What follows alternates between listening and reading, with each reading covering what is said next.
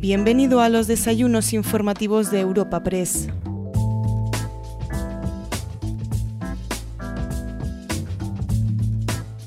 Comenzamos una nueva entrega de los desayunos informativos de Europa Press en formato podcast. En esta ocasión te ofrecemos el tercer observatorio del ahorro y la inversión en España, organizado por Europa Press, Bestinver y el Instituto de Estudios Superiores de la empresa IS, celebrado en la Bolsa de Madrid. En primer lugar, escucharemos la intervención de Ángel Martínez Aldama, presidente de la Asociación de Instituciones de Inversión Colectiva y Fondos de Pensión. A continuación tendrá lugar una mesa redonda para abordar las conclusiones de este tercer observatorio del ahorro y la inversión en España, que será moderada por Javier García, director de Europa Press. Contará con la participación de Óscar Arce, director de Economía y Estadística del Banco de España, Juan Carlos del Rieu, director de Estrategia y Sostenibilidad de la Asociación Española de Banca Privada, y Miguel Sebastián, profesor titular del Departamento de Fundamentos del Análisis Económico II de la Universidad Complutense de Madrid y exministro de Industria, Turismo y Comercio. En último lugar, será Rodrigo Buenaventura, presidente de la Comisión Nacional del Mercado de Valores, el encargado de cerrar la jornada con su intervención final. Pero antes de todo esto, podemos escuchar a Enrique Pérez Pla, consejero delegado de Bessinver, abriendo el encuentro a todos los asistentes en el Parque de la Bolsa de Madrid. Es un placer para mí darles la bienvenida a este acto de presentación del tercer observatorio del ahorro y la inversión en España que elaboramos de la mano del IS Business School. Hoy es un día especial porque hace 644 días que tuvimos nuestro último acto con público. Fue en este magnífico parque madrileño que tantísimos buenos recuerdos me traen de mis inicios profesionales Entiendo, David, que tú tendrás unos recuerdos bastante parecidos a los, míos. Y fue precisamente para presentar el segundo observatorio del ahorro y la inversión. Como verá, profesor, cuenta usted en Bestinver con un fiel aliado para seguir analizando las tendencias del ahorro en nuestro país. Estos casi dos años de pandemia han eh, provocado un cambio en los hábitos del ahorro de los españoles. Hablo de una evolución, no, de una revolución, porque queda todavía mucho camino que recorrer. En Bestinver queremos ser sujetos activos de este cambio, no solo en la parte más académica y educativa, que también, sino a la hora de facilitar las herramientas que necesitan los ahorradores. Y por ello, nosotros, al igual que los ahorradores españoles, también hemos evolucionado en este periodo. Durante estos meses hemos reducido el mínimo de inversión en nuestros fondos de 6.000 euros a 100. Cualquier persona puede suscribir un fondo de Bestinver con 100 euros. ¿Por qué hemos hecho esto? Pues básicamente para facilitar una opción de ahorro periódico frente a la bajada del máximo deducible de los planes de pensiones. Asimismo, hemos querido también colocarnos a la vanguardia del sector financiero en cuanto a transformación digital, lanzando nuestra app que por sus funcionalidades creemos que es la más completa de la industria. Ambas iniciativas tienen la virtud, además, de que acercan el mundo de la inversión a los más jóvenes. No solo queremos llevar la iniciativa en cuanto a transformación digital, en Bestinver, como inversores que somos, creemos que tenemos la responsabilidad de contribuir a crear una sociedad mejor, a dejar un mejor mundo a las generaciones futuras. Es por ello que hemos integrado los criterios ambientales, sociales y de gobierno corporativo, los famosos criterios ESG en inglés, a la política de inversión de todos nuestros fondos, de manera transversal. Yo soy un firme convencido que los negocios que tengan muy clara la hoja de ruta, que la tengan muy bien definida en estos aspectos, serán los negocios ganadores y, por tanto, contribuirán a subir la rentabilidad de nuestras carteras. Nuestro compromiso de trabajar en el desarrollo de la cultura del ahorro y la inversión en España no debe quedarse aquí. Consideramos clave dar un paso adelante en la concienciación de la necesidad del ahorro, pero de un ahorro inteligente y responsable, que sea capaz de generar rentabilidades. Un ahorro que nos convierta en una sociedad más próspera y justa. Un ahorro que nos, que nos equipare a otros países que lo entienden como algo que debe abordarse con una perspectiva a largo plazo. Un ahorro para el que la renta variable es uno de los mejores aliados. Antes de dar paso a Ángel Martínez Aldama, me gustaría insistir en la importancia de actos como este para el desarrollo de esa cultura financiera que, hablábamos anteriormente. Actos que desde todos los ámbitos, tanto público como privados, debemos impulsar. Yo creo que vamos por el buen camino, pero como les decía antes, queda mucho camino por recorrer. Muchas gracias a todos por su presencia. A continuación, escuchamos al presidente de la Asociación de Instituciones de Inversión Colectiva y Fondos de Inversión, Ángel Martínez Aldama. Eh, buenos días. En primer lugar, por supuesto, agradecer a, tanto a Bestinberg como al IES la amable invitación para participar en esta presentación del tercer observatorio y también pues, expresar mi satisfacción personal por volver a estos encuentros eh, presenciales que si bien no tenemos una situación 100% de control, sí que al menos estamos con una cierta seguridad sanitaria y esto creo que hay que celebrarlo y tratar de, mantenerlo. Em, la industria de gestión de activos eh, en España hoy representa más de 700.000 millones de euros, tanto entre fondos de inversión domésticos como los internacionales comercializados aquí en España y sumando también los fondos de pensiones, lo que supone en torno al 59% de nuestro Producto Bruto. Y los eh, inversores y los ahorradores contribuyen eh, con más de 2.500 millones de euros a la recaudación fiscal eh, cada año. Por lo tanto, como vemos, el ahorro genera recaudación incluso en el corto plazo. Pero sin duda estas cifras son muy relevantes, pero sin embargo eh, tenemos que crecer eh, mucho más para ayudar a nuestras empresas eh, en su financiación, especialmente pymes, para complementar nuestros ingresos para la jubilación y también para ayudar a una transición a una economía sostenible, desarrollando e impulsando la financiación basada en los principios de ESG. El tema del ahorro sin duda es una necesidad el estimularlo, de hecho eh, el, ahorro financiero, pero especialmente en el caso de España, pues por nuestro, primero nuestro alto nivel de endeudamiento eh, y también por nuestra baja tasa de ahorro financiero, que con nuestros comparables europeos eh, claramente pues está muy por debajo. Y por lo tanto hay que tratar de revertir estas inercias fomentando ese ahorro financiero. Países como Bélgica o Italia, en el entorno europeo, con tasas históricamente de deuda sobre PIB más altas que la española, eh, sin embargo, no han sufrido en momentos de tensión de mercados precisamente porque el componente del ahorro doméstico ha hecho de amortiguador en los vaivenes de las cotizaciones, especialmente de la deuda pública de esos países y por eh, arrastre la deuda privada de sus eh, empresas domésticas. Eh, esto pone de manifiesto cómo una tasa de ahorro financiero tiene múltiples beneficios. en primer lugar, en cuanto a la carga de la deuda, la famosa prima de, de riesgo y, por lo tanto, el efecto que tiene sobre los presupuestos anuales o en segundo lugar, una mayor independencia y autonomía de los países para poder dirigir o para poder eh, establecer las inversiones necesarias en un país eh, y que no sean los inversores extranjeros los que decidan eh, qué es lo que, en lo que hay que invertir. O, en tercer lugar, como ya he mencionado, recaudaciones de impuestos, no solo a corto plazo, pero sino también a medio y largo plazo.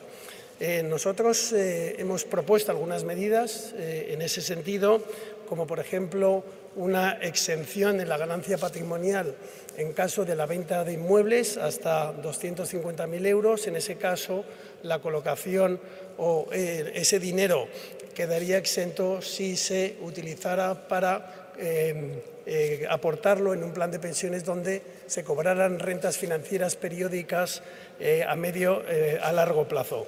Porque está claro que tenemos una fuente de ingreso inmobiliario, de activos inmobiliarios, que cada vez vamos a necesitar más hacerlos líquidos para poder mantener una situación de jubilación cada vez más longeva.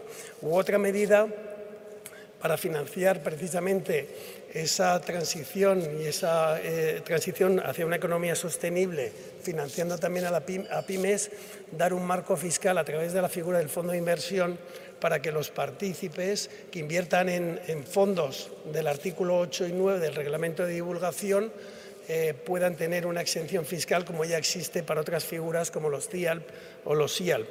Y si además estos fondos invierten un porcentaje mínimo en pymes, pues logramos también dar una alternativa eh, paralela a la financiación de este tipo de empresas. Eh, me voy a centrar, lógicamente, en, los dos productos de inversión que representa nuestra asociación. En primer lugar, en cuanto a fondos de inversión, donde el marco regulatorio debe seguir desarrollándose, eliminando lo que denominamos las eñes, que son todas aquellas diferencias regulatorias que no están contempladas en las directivas comunitarias ni en las legislaciones nacionales de los países cuyos fondos domiciliados compiten y se comercializan en España y que sin duda pues eh, representan una situación no cómoda o no de level playing field eh, en España para las gestoras domésticas.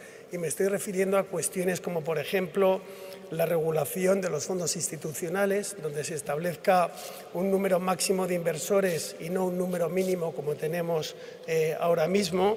El, el negocio de fondos de inversión en Europa es claramente institucional y no de retail. Sin embargo, en el caso de España es justo al revés. Hay que potenciar, sin duda, la atracción de los inversores institucionales. El tema de la regulación de préstamo de valores es otro tema pendiente desde hace más de 15 años. Eh, la simplificación de la información a partícipes o la plena vigencia de los canales telemáticos. Todas ellas son cuestiones que esperamos puedan implementarse lo antes posible y ahora tenemos con la convalidación del Real Decreto eh, Ley próximo, la próxima convalidación en el Parlamento y su previsible tramitación como proyecto de ley de esta transposición de la Directiva de Venta Transfronteriza de Fondos. Esperemos que en ese marco legislativo se puedan incorporar si no todas, sí gran parte de algunas de estas cuestiones.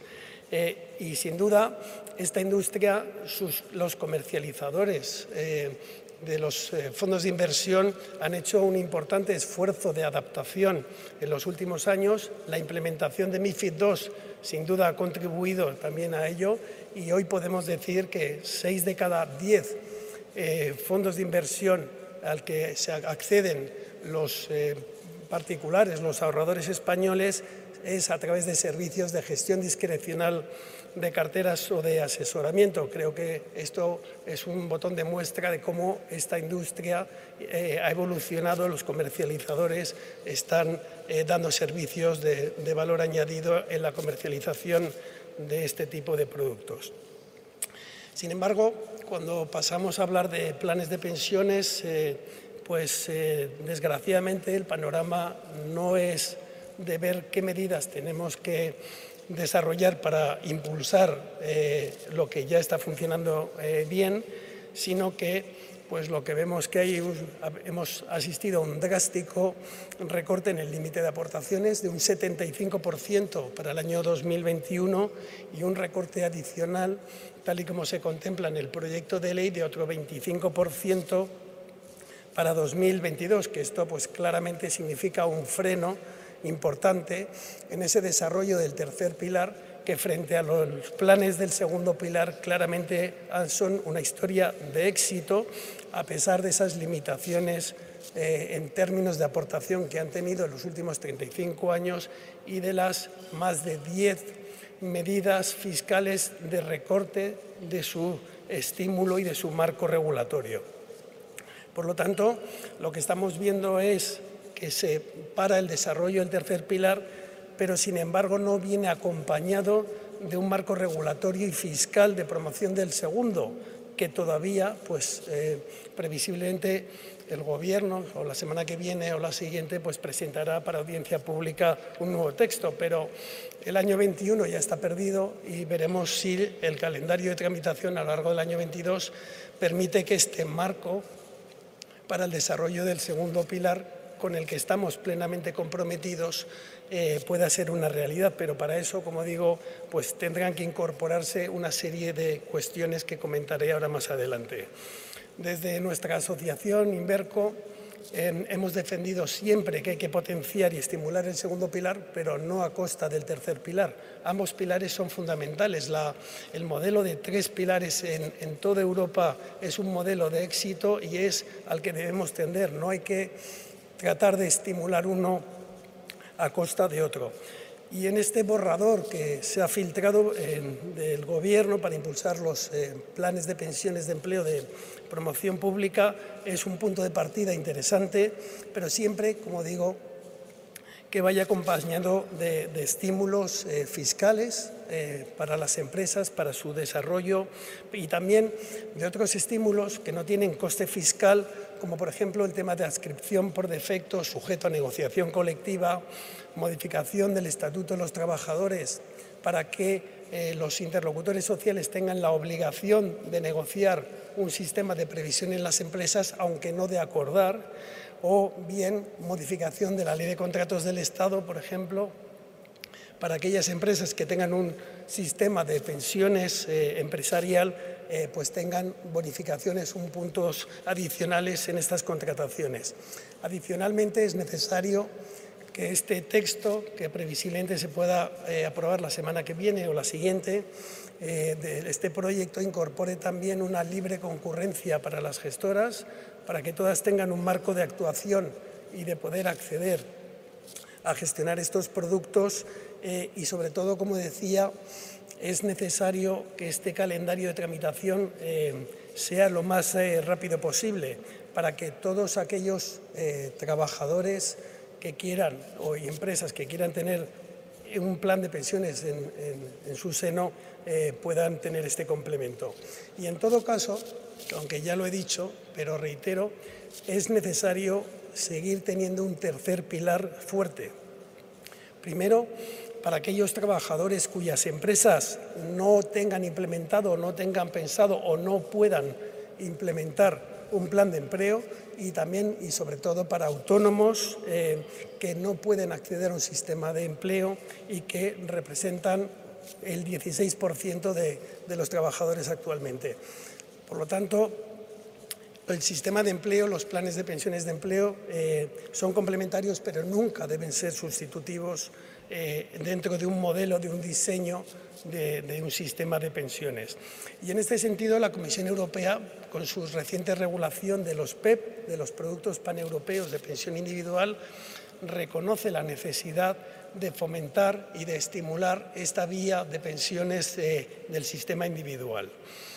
Em, lo que hemos visto, las declaraciones que se han hecho desde el Gobierno es que iba a haber un traslado progresivo de los beneficios del tercer pilar al segundo y lo cierto es que ni en la ley de presupuestos eh, aprobada para este año 21 ni en el proyecto que se está discutiendo ahora vemos reflejado ese traslado progresivo, porque no hay traslado, porque todavía no hay un marco legal para el sistema segundo pilar y tercero tampoco ha sido progresivo porque lo que sí que hemos visto al contrario ha sido una reducción drástica en los eh, límites de aportación y por lo tanto en los beneficios fiscales a trasladar.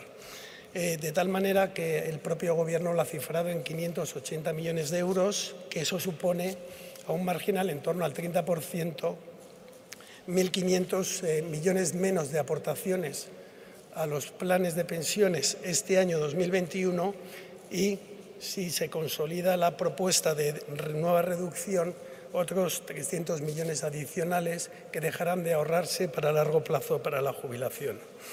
Eh, y esta reforma, tanto la del año 21, pero sobre todo la del año 22, el hecho de pasar de 2.000 euros a 1.500 de aportación, de límite de aportación máxima anual, a quien va a afectar de lleno son a las rentas medias, aquellas que tienen ingresos entre 30.000 y 45.000 euros eh, brutos al año, cuya aportación media a un plan de pensiones está entre 1.500 y 2.000. A estos es a los que va a afectar de lleno esta reforma fiscal que ha propuesto el Gobierno. Y de hecho hemos visto alguna encuesta de algún diario de difusión nacional donde precisamente el 46% de los encuestados se declaraba en contra de desincentivar la contratación de planes individuales para potenciar los de empresa solo el 25% estaba a favor y el 29% eh, no contestaba. Por lo tanto, yo creo que estamos, se me permite la expresión, en una trampa semántica, porque por un lado se nos dice que se reducen 500 euros al año de aportación en el sistema individual y se aumentan en el sistema de empleo, pero lo cierto es que la aportación media en, los planes de empleo está en 1.600 euros. Eh, un pequeño cálculo de cuál va a ser el impacto de esta medida en el sistema individual va a suponer en torno a los 300 millones eh, menos de aportaciones el año 22 y el subir esos 500 euros en los sistemas de empleo eh, va a suponer cero eh, euros de nuevas aportaciones. Por lo tanto, nuevamente digo, por eso hablaba de una pequeña trampa semántica. En tema de educación financiera, quiero comentar rápido, voy terminando. Em, el tema de la educación financiera, que seguro que saldrá a lo largo del debate, es clave para el ahorro de, los españoles. Y en este sentido, pues hay una herramienta que, en nuestra opinión, básica para fomentar esa educación financiera, que es la información sobre la pensión estimada. Este es una, no un compromiso, sino que es una obligación legal desde el año 11 eh, por lo tanto, han pasado ya 10 años, no se ha puesto en marcha eh, por ninguno de los gobiernos que han estado en estos últimos 10 años eh, y, sin embargo, por contra, vemos mm, que para los fondos de pensiones de empleo sí está en audiencia pública ya una circular para exigir esta información a los partícipes de estos fondos de pensiones de empleo. No parece o no se entiende por qué 22 millones de trabajadores que constituyen la población activa española no tienen derecho a la estimación de su pensión pública y, sin embargo, dos millones de partícipes de fondos de pensiones de empleo sí tienen derecho a la información de su pensión estimada por la parte del fondo de pensiones. Dos millones frente a 22 millones. Y finalizo destacando los retos mm, que la transformación de nuestra economía claramente necesita y serán más fácilmente alcanzables si disponemos de una fuerte masa de ahorro eh, financiero doméstico que junto con proveer unos ingresos complementarios para nuestra pensión, eh, pero también pensiones que sean no solo adecuadas, pero también sostenibles, eh, ayude a financiar una economía descarbonizada bajo criterios socialmente responsables. Reitero mi agradecimiento a Bestinver y al IES y muchas gracias.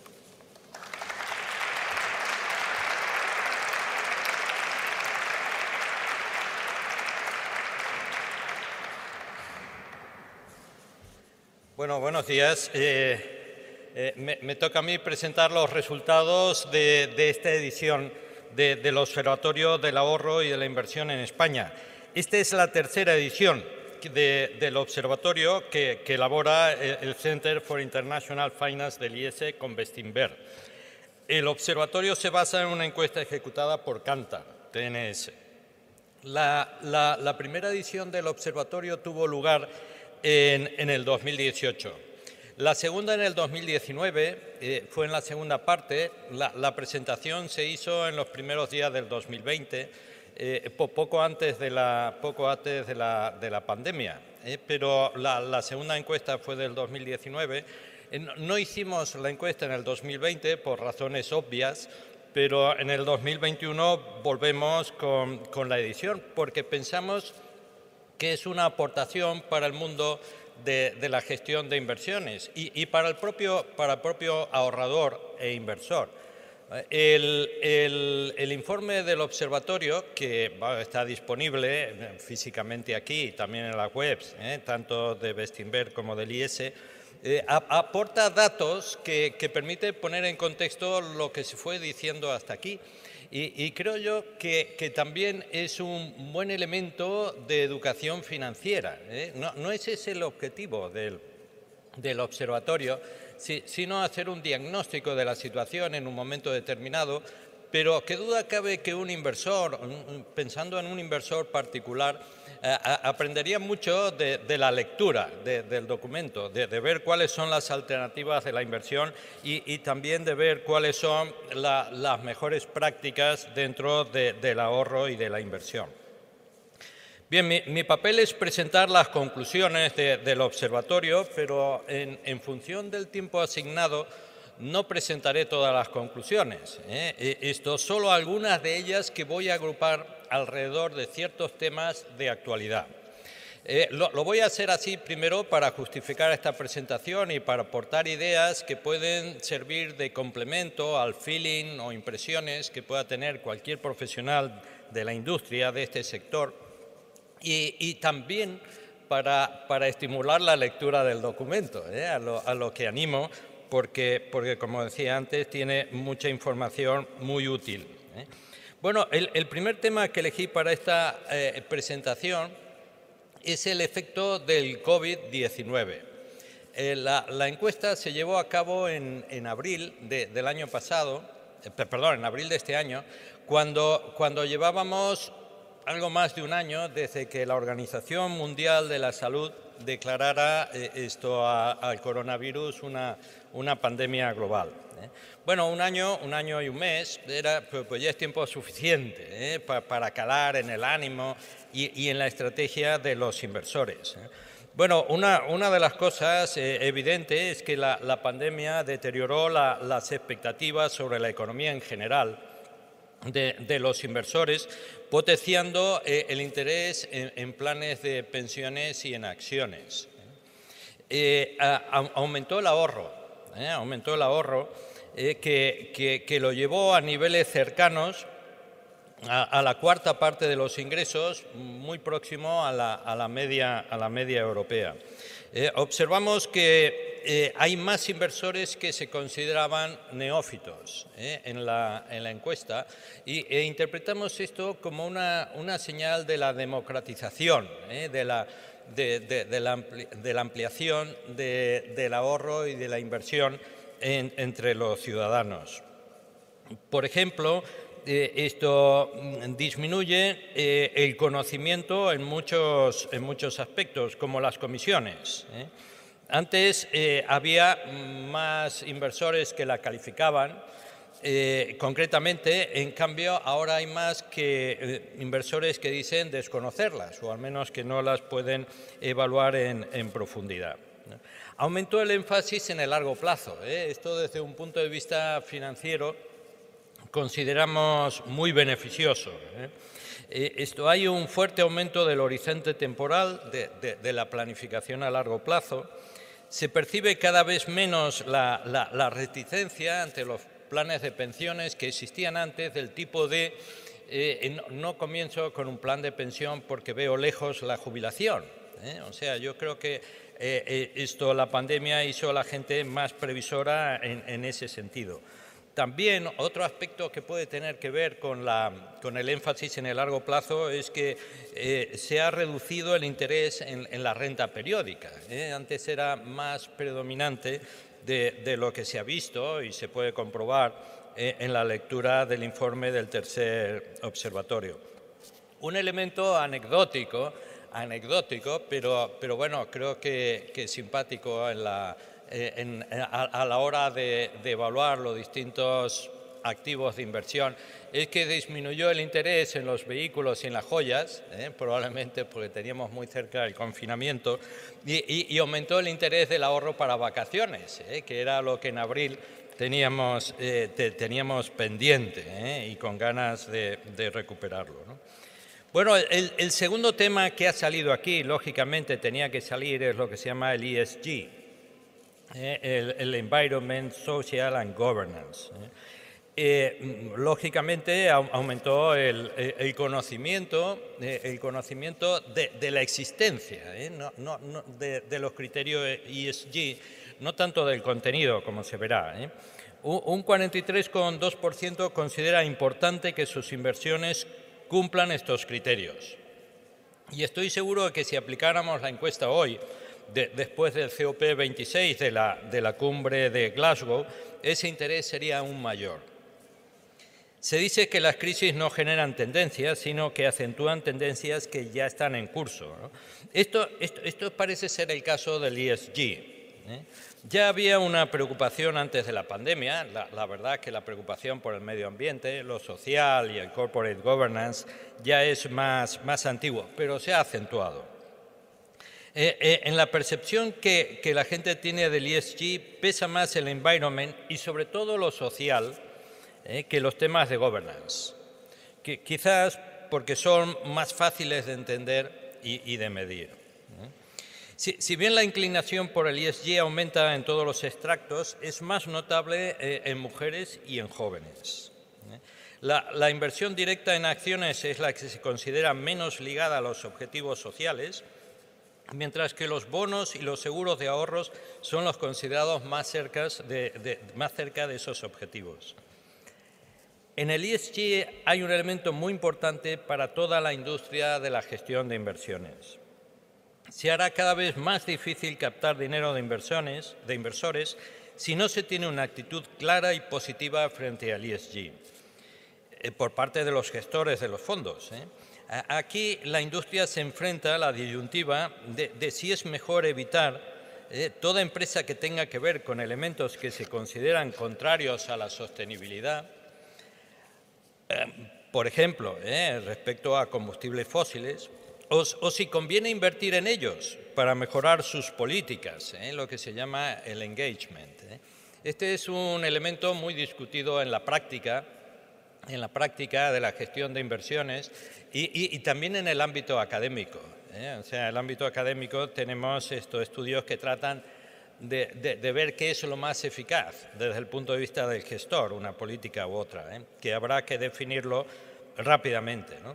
Por otro lado, el creciente interés no se corresponde, eh, en el ESG, no se corresponde con la disponibilidad de información. Falta información. Dos tercios de los encuestados no saben cómo se definen los criterios ESG y, lógicamente, no pueden juzgar sus inversiones en esa línea. Por el contrario, el 26% afirma tener inversiones ESG. ¿eh? Pues así lo dijeron y, probablemente estén en lo cierto. ¿eh?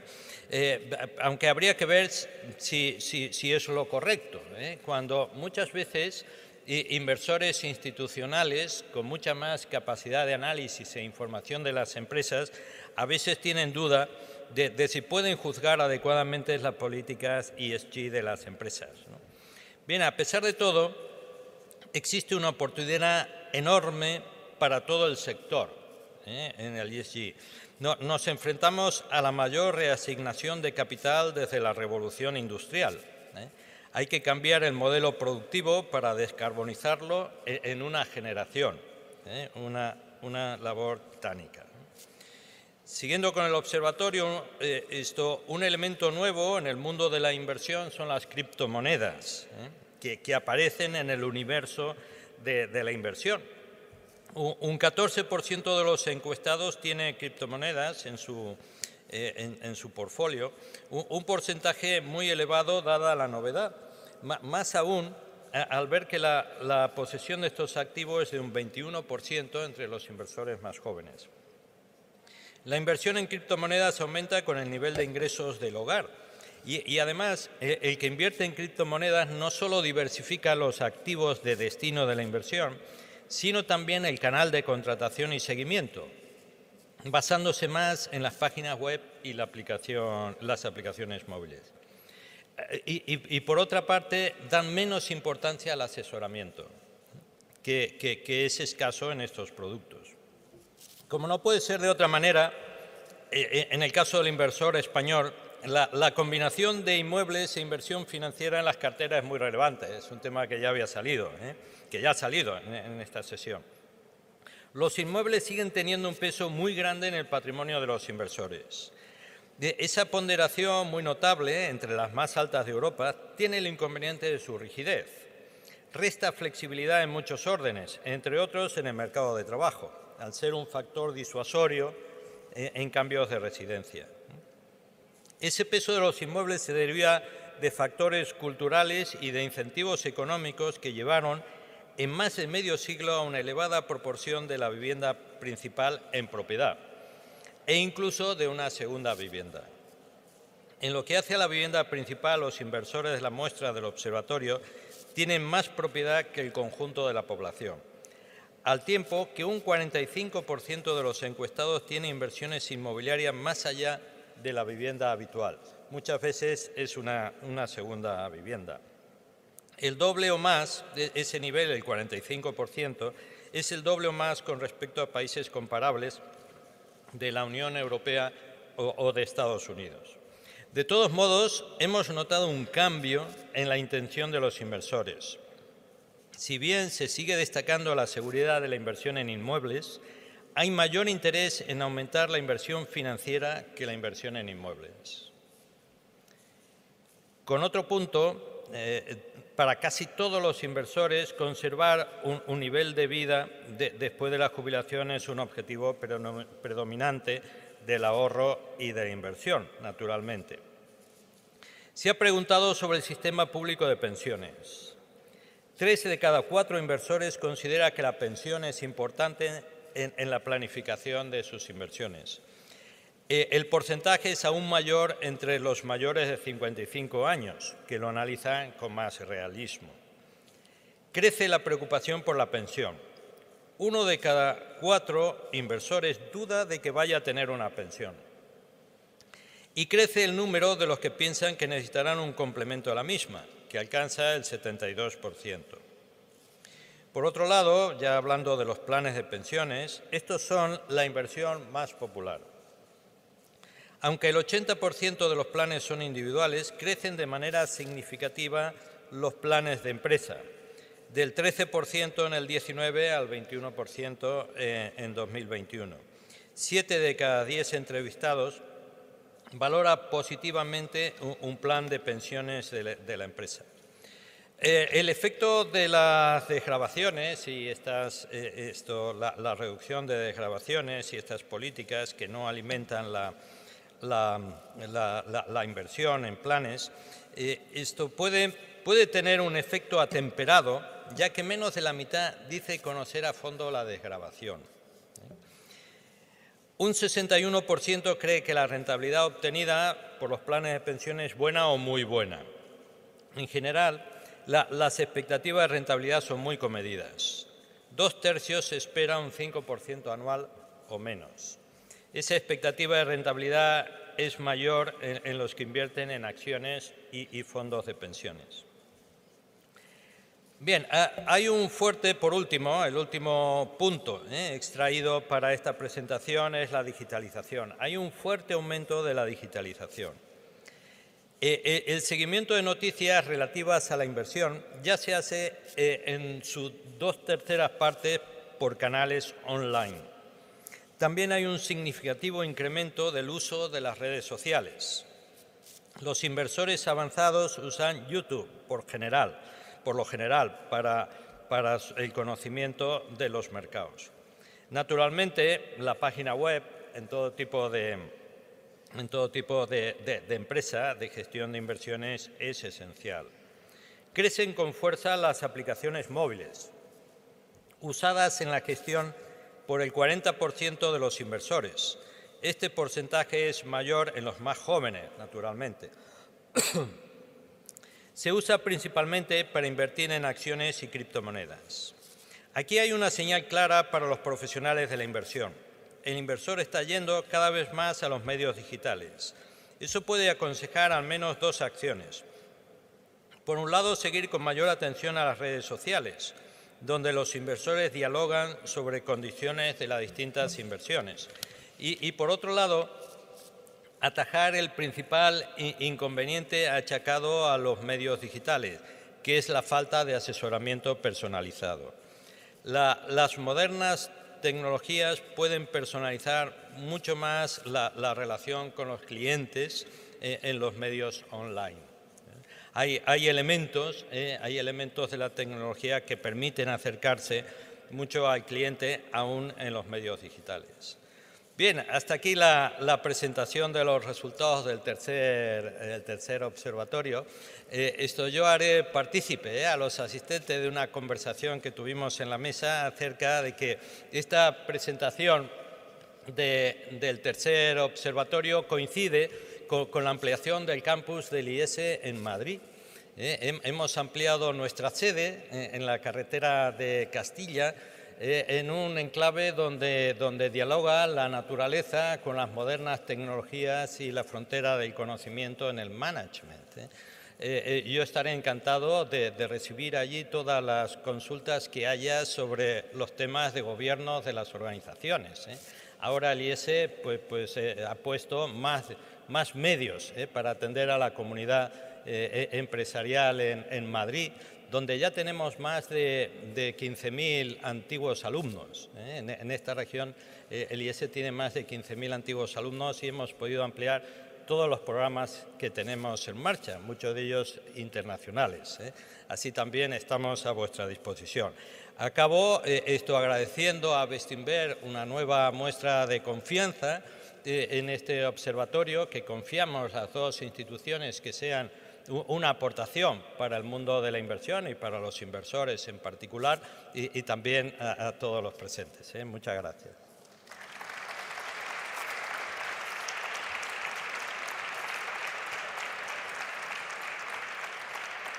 Seguidamente podemos escuchar la mesa redonda donde se abordarán las conclusiones de este tercer observatorio del ahorro y la inversión en España que contará con la participación de Óscar Arce, director de Economía y Estadística del Banco de España, Juan Carlos del Rieu, director de Estrategia y Sostenibilidad de la Asociación Española de Banca Privada, y Miguel Sebastián, profesor titular del Departamento de Fundamentos del Análisis Económico II de la Universidad Complutense de Madrid y exministro de Industria, Turismo y Comercio. Dicha mesa redonda será moderada por Javier García, director de Europa Press. Bueno, pues muy, buenos días a todos. Muchas gracias por asistir. Para mí es un placer estar eh, aquí con vosotros. Muchas gracias a, a y a IES. Es la segunda vez que participo en, este, en este, la presentación de estas conclusiones del Observatorio del Ahorro. La, vez anterior lo recuerdo perfectamente como si fuera ayer, fue el, día 13 de febrero del 2020.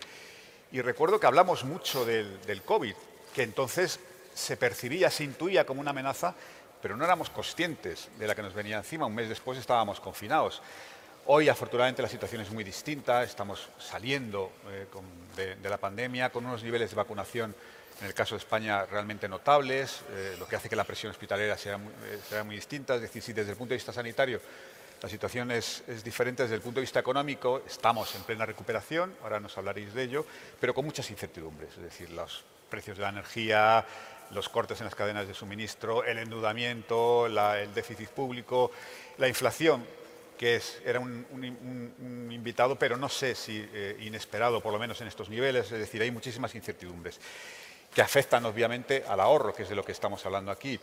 Y para hablar de esto yo no me quiero enrollar porque tenemos 45 minutos y muchísimos asuntos. Tenemos a tres personas que yo creo que son óptimas para esto. Los tres tienen currículos eh, deslumbrantes que yo no voy a glosar porque pasaríamos aquí toda la mañana. Simplemente los voy a presentar en el orden de, la primera intervención. Tenemos aquí a mi izquierda a Óscar Arce, que es director de Economía y Estadística del Banco de España.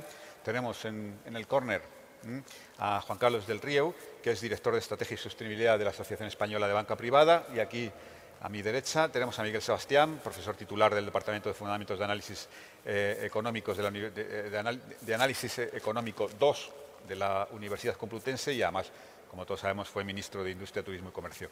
Eh, vamos a meternos en faena, si os parece, por el mismo orden que os he presentado. Yo quería haceros primero una, pregunta un poco general y luego ya entraremos a, debatir algunos aspectos más, más concretos. Eh, yo creo que además la, pregunta, Oscar, es obligada. Bueno, antes de nada, si os parece, nos tuteamos. Yo creo que es mejor estaremos más cómodos. Oscar, eh, la pandemia y sus consecuencias, que obviamente estamos viviendo todavía, porque todavía no hemos eh, salido de la pandemia, ¿han modificado en algo la percepción o el concepto que del ahorro tienen los españoles? ¿Cómo creéis, o, como vosotros que sois un gran observador de la realidad económica nacional, cómo creéis que ha influido en la percepción o en las decisiones de ahorro de los españoles? Bueno, primero buenos días a todos. Gracias a Bestinver y, y a IES por, por esta invitación. Es un placer poder estar aquí acompañado de, colegas y amigos tan, tan, ilustres. Javier, sobre la cuestión de, cómo ha impactado la pandemia en el ahorro, pues bueno, eh, quizá estamos ante un episodio eh, con un impacto en el ahorro de las familias españolas por su magnitud y por su naturaleza, pues prácticamente sin precedentes en la historia, en la historia reciente, ¿no? ¿Qué sucedió durante la pandemia? Pues básicamente que se produjo un aumento muy considerable del ahorro de los hogares, que en buena medida podríamos llamar eh, forzoso, ¿eh? puesto que eh, ese menor consumo básicamente fue el reflejo de que había muchos bienes y sobre todo servicios que durante la parte más dura de la pandemia, durante los confinamientos, pues no, eran, no estaban accesibles Para, para, para, su consumo. ¿no? Nosotros, por ejemplo, estimamos que eh, en este momento, a finales del tercer trimestre de, 2021, el volumen de ahorro que se ha producido como consecuencia de la pandemia y de la crisis económica posterior en relación al volumen de ahorro de las familias que proyectábamos en nuestro último ejercicio de previsiones macro de diciembre del 19 es como unos casi seis puntos de PIB más elevado ahora mismo. Esa bolsa de ahorro es del orden de seis puntos porcentuales más elevada que la que proyectábamos antes de, antes de, la pandemia.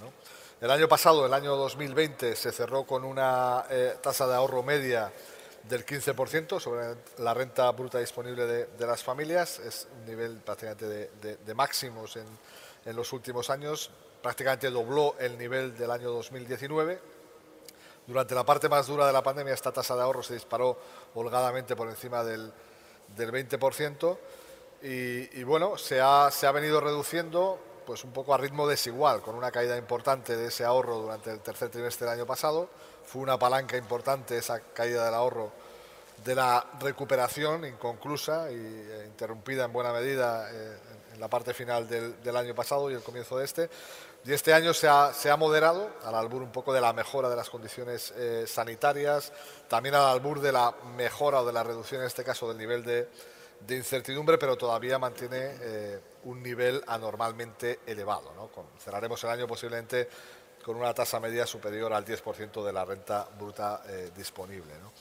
Yo creo que hay, un elemento también que es importante subrayar, sobre todo a la hora de pues poder evaluar cuál puede ser la evolución futura del ahorro, que tiene que ver con la heterogeneidad en la capacidad de los hogares de ahorrar durante la pandemia. Yo creo que esta pandemia ha sido en muchos frentes, en muchas dimensiones clave, ha supuesto un evento con consecuencias profundamente asimétricas, asimétricas eh, entre sectores, entre hogares también, entre eh, regiones mundiales.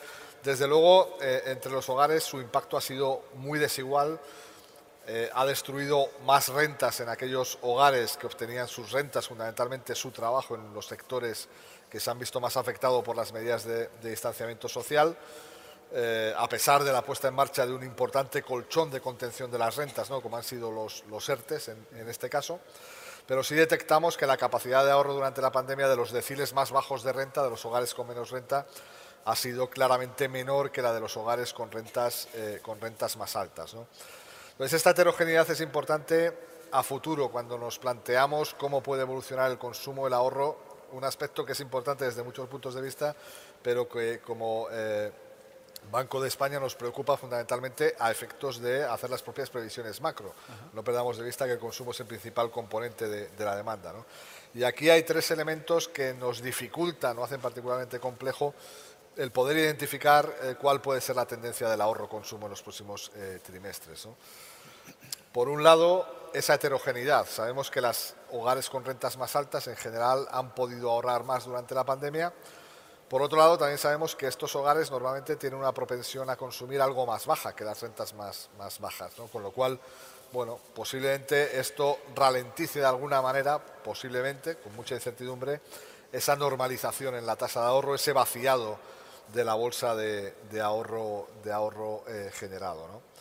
Eh, otro elemento importante tiene que ver también un poco con, la motivación de ese ahorro. Eh, si recordamos en la crisis pasada hablábamos mucho de demanda embalsada de bienes de consumo que no se habían podido consumir por el nivel elevado de incertidumbre y luego esa demanda embalsada se fue satisfaciendo a medida que la situación mejoraba. Ahora hay que pensar que posiblemente una parte importante de los servicios que no consumimos durante la pandemia no lo vamos a consumir a futuro. ¿eh? Son, servicios difícilmente eh, reemplazables por consumo futuro. Es decir, las cenas o las comidas en restaurantes que eh, la gente no pudo tener el año pasado posiblemente no se vayan a, recuperar o ese gasto no se vaya a llevar a cabo en esa misma categoría. y otro factor importante quizá a tener en cuenta, mm, sabemos que no suele ser muy relevante de acuerdo a la evidencia histórica, la evidencia empírica, pero que en este caso quizá lo pueda llegar a ser algo más, tiene que ver con esos canales eh, que los economistas denominamos de equivalencia ricardiana, canales ricardianos, ¿no? y que tienen que ver un poco con el impacto que sobre las decisiones de consumo de ahorro puede tener la anticipación que pueden tener los hogares de la necesidad de reducir el déficit y sobre todo el endeudamiento público, que como saben se ha elevado de manera sustancial. Eh, eh, durante la pandemia a través, lógicamente, de, una, de, una, de, un menor gasto público o eventualmente de un aumento de, de la recaudación impositiva. Esa expectativa que en tiempos normales no suele ser cuantitativamente relevante, no descartamos que en este episodio, por la naturaleza del mismo, pueda jugar un cierto papel y pueda de alguna manera, digamos, atemperar, aunque sea parcialmente, esa eh, recuperación que todos esperamos del, del, eh, del consumo como motor fundamental de, de la recuperación eh, de la economía de la economía española. Yo lo dejaría, lo dejaría aquí. Entonces, eh, eh, bueno, lo, has explicado muy bien, pero no sois capaces de hacer una previsión de cuánto de ese ahorro embalsado puede salir a consumo. Además, todavía tenemos la incertidumbre de la duración de la, de la pandemia. Estamos viendo otra vez un pico al alza. Bueno, capaces somos porque lo tenemos que hacer para hacer las previsiones. De hecho, planteamos varios escenarios de velocidad de normalización de la tasa de, ahorro. Otra cosa es que acertemos, porque bueno, realmente... Pero danos una pista. No, vamos, eh, nosotros planteamos una recuperación gradual en nuestro escenario central, el último que publicamos en septiembre, planteábamos una recuperación de las tasas de ahorro hasta alcanzar niveles eh, ligeramente mm, inferiores o parecidos a los que teníamos antes de la, de la pandemia hacia, el año 23, tasa de ahorro. Esto sería compatible con un gasto solamente parcial de esa bolsa de, ahorro, de ahorro acumulada. Digo que no sé, es, a ver, hacemos ese esfuerzo de eh, dibujar distintos posibles escenarios dependiendo a su vez de cuál sea la evolución de la pandemia u otros determinantes que tienen que ver también con, con la evolución del mercado de trabajo, fundamental para los hogares españoles, o del grado de incertidumbre.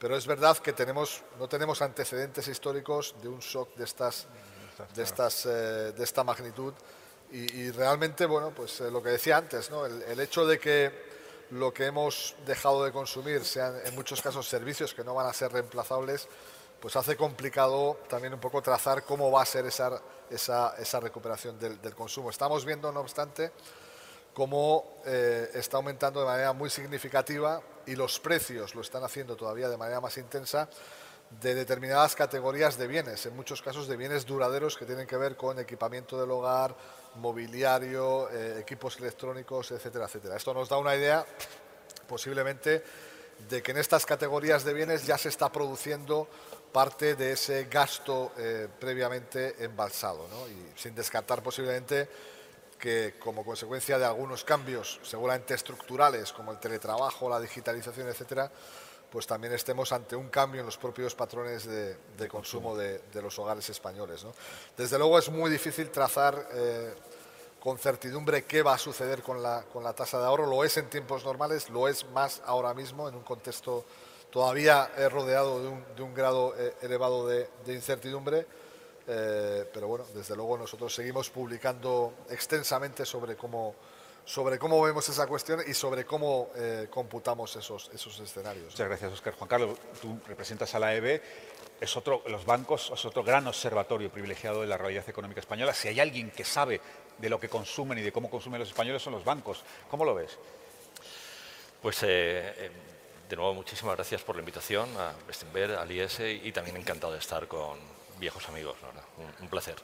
Eh, la, verdad es que nosotros, eh, no voy a repetir lo que ha dicho Oscar porque básicamente es lo mismo, ¿no? Nos sorprendió, no nos sorprendió el aumento del ahorro por razones forzosas, descubrimos rápidamente que había un, motivo de precaución y, también de alguna manera de previsión frente a, menores rentas en el futuro y la cuestión está en ver de qué manera impactaban eh, a diferentes segmentos bien sea de edad o segmentos de población más o menos impactadas por, por la crisis. Y lo que vimos es que esta, esta mayor propensión de los hogares al ahorro, primero, ha sido común en todas las familias, incluso aunque hubieran sufrido de, forma significativa la crisis, una buena parte hizo un esfuerzo por ahorrar, eh, seguramente dentro de su medida, y, desde luego eh, eh, en, aquellas familias menos afectadas por la crisis el esfuerzo de ahorro ha sido muy superior. Pero en cualquier caso destacaría que ha sido una tendencia homogénea. El segundo factor que destacaría es eh, en, términos de vivienda, en términos de edad, en donde posiblemente lo ha dicho Ángel previamente yo creo que también ha sido homogéneo por todos los, todos los segmentos de edad de nuestra población. ¿no? Si bien es verdad que segmento de edad de, gente más mayor, a, partir de los 50, 55 años, ha habido un efecto de precaución clarísimamente y de compensación de rentas futuras, pero también destaca el, que entre los segmentos más jóvenes, eh, estamos hablando de gente entre 25 y 30 años, o incluso algo menos, también ha habido un, aumento del, del, ahorro muy significativo. ¿no? En mi opinión, creo que esto se debe más a, la intención de una compra de vivienda en el futuro, si la situación se normaliza, pero en cualquier caso lo importante es que ha habido un, aumento del ahorro. ¿De qué manera se puede eh, eh, pensar si esto se consolida o no? Pues hay un, han aparecido varios conjuntos de información en los últimos días en relación al ahorro, eh, junto con el del IES, y en particular el Observatorio del Ahorro Familiar hace justamente esta pregunta. Y la respuesta que da es que es verdad que hay una parte de los encuestados que dice, una parte que representa entre el 20 y el 25%, que sí va a volver a los niveles de consumo previos a la crisis, pero en realidad una buena parte eh, de, la población encuestada, de las familias encuestadas, considera que va a mantener una actitud bastante prudente. Y, y, creo que en un entorno de incertidumbre como el que estamos viviendo tiene mucho sentido. Pero si tuviera que destacar dos elementos que me han sorprendido de, este episodio eh, en relación al ahorro y, la pandemia.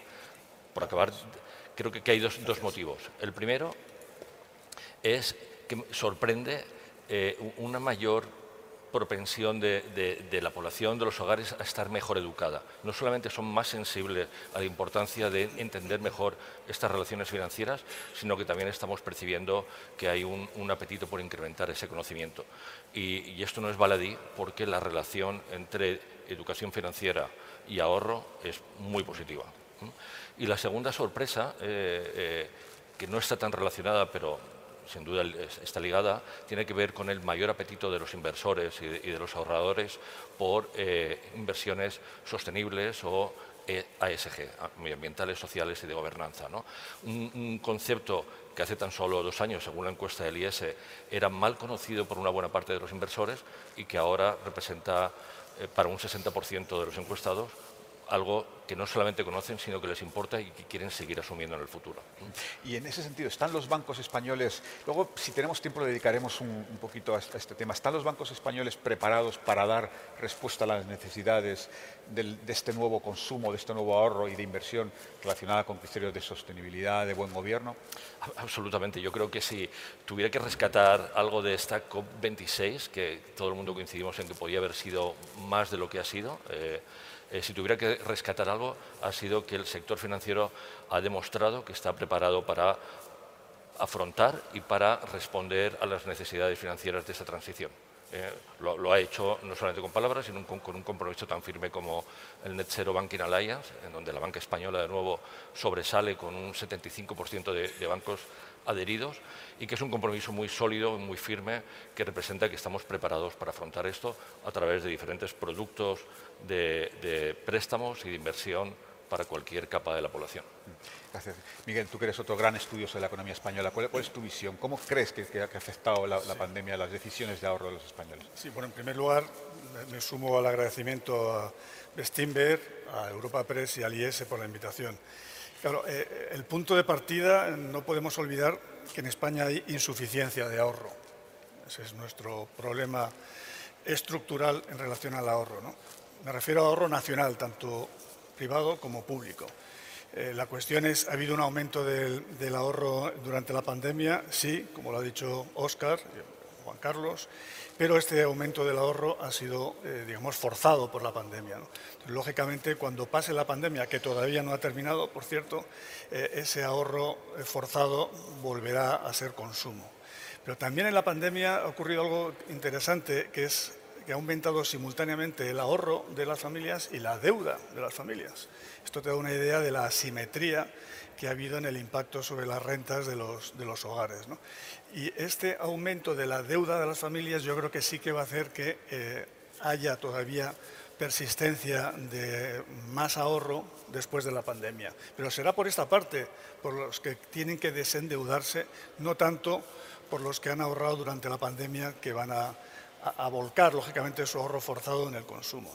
¿Por qué España tiene la insuficiencia en el ahorro? Y si esto ha cambiado con la pandemia, yo me temo que no.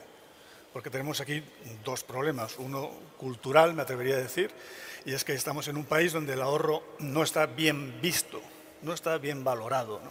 Tengo la suerte de dar clase a los alumnos de primero de económicas tengo más o menos unos 200 alumnos dos grupos y el primer día de clase, eh, claro, ellos piensan como, como piensa la gente de la calle, porque son de primero, ¿cierto? El primer día de clase les hago un test anónimo, sin implicaciones evidentemente para la nota ni nada, y les pregunto si están de acuerdo o no con la siguiente frase. Las economías a largo plazo crecen gracias al ahorro y no al consumo. Bueno, el 70% de los alumnos está en desacuerdo. Es decir, el 70% de los alumnos piensa que las economías crecen por el consumo. Este nivel de desconocimiento sobre la importancia del ahorro me parece que, lógicamente, no es algo que afecte a los estudiantes de primero, porque, como decía antes, representan bien a la sociedad en su conjunto. Las economías crecen por el ahorro, no por el consumo. Esto es algo que en España no se entiende o no se sabe.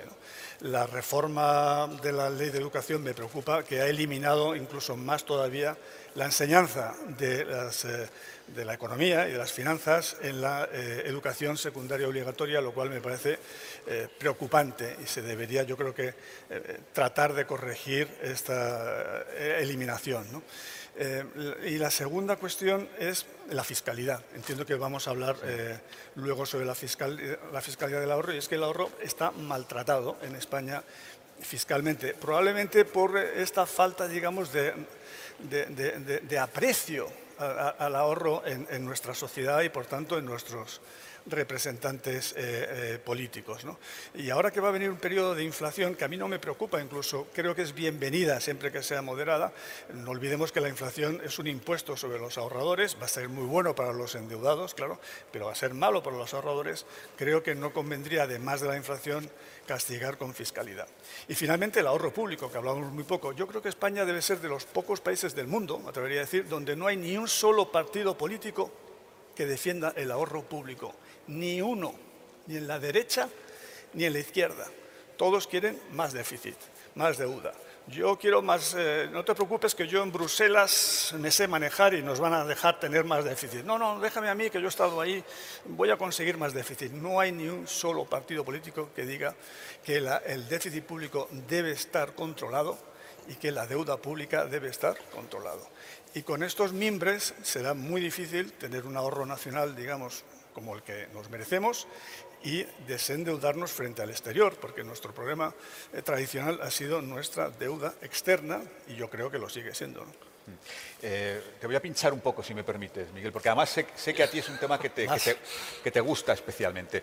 Vamos a ver, hablas del maltrato fiscal al ahorro y efectivamente esta falta de compromiso público con el, equilibrio de, de las cuentas. A tu juicio, ¿cuál sería un buen trato fiscal del ahorro? eliminar, yo ya sé que soy de los pocos del Partido Socialista, está en contra del impuesto del patrimonio. deberíamos escribir la historia de cómo se eliminó, eh, cómo Zapatero eliminó el impuesto del patrimonio, aunque luego lamentablemente se retomó al final, aunque de forma transitoria. Por cierto, luego el PP lo mantuvo, o sea que si tenemos impuesto de patrimonio en España es por el Partido Popular, eso es algo que tampoco se sabe, porque nosotros hicimos un retorno del impuesto del patrimonio, eh, digamos, para que se cayera a los dos años, ¿no? a no ser que alguien cambiara la ley y, Montoro cambió la ley. Por tanto, eh, creo que hay que eliminar el impuesto de patrimonio, es un impuesto anacrónico. Y yo como le, le convencí a Zapatero fue diciendo, yo estoy a favor de un impuesto de no patrimonio. Me dijo, ¿eso qué quiere decir? Y muy fácil. La gente que ha ganado un cierto nivel potente de renta, imagínate 200.000 al año, preguntarle al cabo de 10 años, ¿tú cuánto has ganado? 200.000 al año. Muy bien. ¿Cuánto patrimonio tienes? Yo nada. Ah, nada. Te lo has pasado bien, ¿eh? Pues ahora te voy a poner un impuesto por no tener patrimonio. Entonces él dirá, no, yo, pero si he pagado ya el IRPF, ya lo he pagado en el IRPF. Esto suena, ¿no? ¿Por qué, ¿Por qué me vas a poner otro impuesto? Porque ahorrar es bueno para ti, es bueno para tu familia, es bueno para España y es bueno para el planeta. Bueno, evidentemente Zapatero me dijo, esto es absolutamente inviable. Yo ya lo sé que es inviable. Es un disparate, lógicamente. Pero solamente te pido que reconozcas que es menos disparate que el impuesto de patrimonio, donde la gente que ya ha pagado impuesto sobre la renta, encima se le pone por encima de ese impuesto otro impuesto solamente por el hecho de haber ahorrado. Y así eliminamos el impuesto de patrimonio. Y finalmente, los ecologistas medioambientalistas, ¿por qué no defienden el ahorro? ¿Por qué no? Para mí es un misterio. El, el consumo más sostenible, el consumo más verde, el consumo que deja menos huella de carbono, es el consumo que no se realiza, es decir, el ahorro. El consumo más verde es el consumo cero y por tanto el ahorro. Por tanto, yo espero ver algún día, ya sé que soy demasiado optimista, en una de las grandes torres, de las cuatro torres de Madrid, algunos encaramándose, saltando y soltando una gigantesca, gigantesca pancarta que diga no al impuesto del patrimonio. Greenpeace. Bueno, es una fantástica idea. Ahora, si nos da todos por ahorrar y no consumir, fin, tampoco está, la cosa no, iría bien, ¿eh? Ni se generaría empleo ni habría... No, no, yo es que yo creo en, que la economía funciona... Eh, Con equilibrios. Exactamente. Eh, funciona por el lado de la oferta, fundamentalmente. La demanda, evidentemente, va a afectar al crecimiento a corto plazo, pero a largo plazo, eh, si aceptamos la, la igualdad ahorro igual a inversión, que no es, no es ideológica, ¿cierto? Es, es, es, contable. Eh, la inversión es igual al ahorro en cualquier país. No va a haber crecimiento sin inversión y, por tanto, no va a haber crecimiento sin ahorro. Entiendo lo que dices de que a corto plazo, sí, bueno, pero a corto plazo. Oscar, yo sé que como representante del Banco España son temas delicados, lo sé, pero te tengo que preguntar, ¿cómo te parece a ti que está tratado fiscalmente el ahorro en España?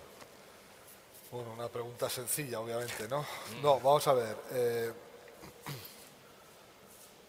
yo creo que las, palancas fiscales, cuando uno piensa en eh, elementos de largo plazo, como los que ponía eh, Miguel encima de la mesa ahora, cuando uno piensa sobre cómo eh, puede o debe crecer a largo plazo un país y generar riqueza, sinceramente creo que los elementos fiscales relativos al ahorro deberían jugar, no digo que sea el caso, pero creo que deberían jugar un papel bastante secundario. Me explico. Para mí hay otros elementos eh, tanto más relevantes que la, que la, propia, que la propia fiscalidad. Em, y me gustaría señalar dos, dos aspectos. Primero, la educación financiera de los hogares, y esto está muy bien recogido, por cierto, en el, en el observatorio, en, el resumen del en el documento del observatorio. A ver, tenemos, lo sugería antes Miguel, una muy poca orientación al ahorro a largo plazo por parte de las familias. Muy poca orientación al ahorro a largo plazo. Hace unos días presentaba en, la sucursal del Banco de España en Barcelona una encuesta que hemos realizado a propietarios de, empresas eh, de menos de 50 eh, trabajadores y una parte, una proporción muy elevada de los mismos, incluso de gestores y propietarios de empresas relativamente grandes, no tenían planes para su propia eh, jubilación, no tenían planes eh, financieros para su propia jubilación. Con lo cual, Creo que es absolutamente esencial insistir desde todos los ámbitos en la necesidad de que los ciudadanos, sobre todo cuando son jóvenes, es decir, cuando son más permeables a estos mensajes y cuando tienen por delante un mayor horizonte en el que desplegar este tipo de actitudes, eh, pues nos preocupemos más de ese ahorro a largo plazo. Creo que nos tenemos que preocupar en primer lugar nosotros, las personas, los ciudadanos. ¿eh? Eh, no creo que sea el Estado el que se deba preocupar de que ahorremos lo suficiente y de una manera, digamos, adecuada para la jubilación. Creo, creo más en el papel y la responsabilidad de las personas que en ese papel subsidiario de las administraciones públicas. Pero hay un papel que jugar por parte del sector privado, por supuesto, y de las administraciones públicas que, en algunos casos ya estamos jugando, ¿no? a través, por ejemplo, del, plan eh, de educación financiera que desde hace muchos años eh, mantienen la CNMV y el, Banco de, de España. ¿no? Por consiguiente, desde un punto de vista estructural, prioridad número uno, educar a las personas con eh, actitudes apropiadas acerca de la necesidad de la planificación financiera a largo plazo y del ahorro a largo plazo. En una de las encuestas que realizábamos también hace 3-4 años de capacitaciones financieras, una proporción muy importante de los hogares españoles no sabía distinguir entre cantidades reales y nominales. No entendía la noción de tipo de interés compuesto y no entendía eh, el binomio riesgo-rentabilidad.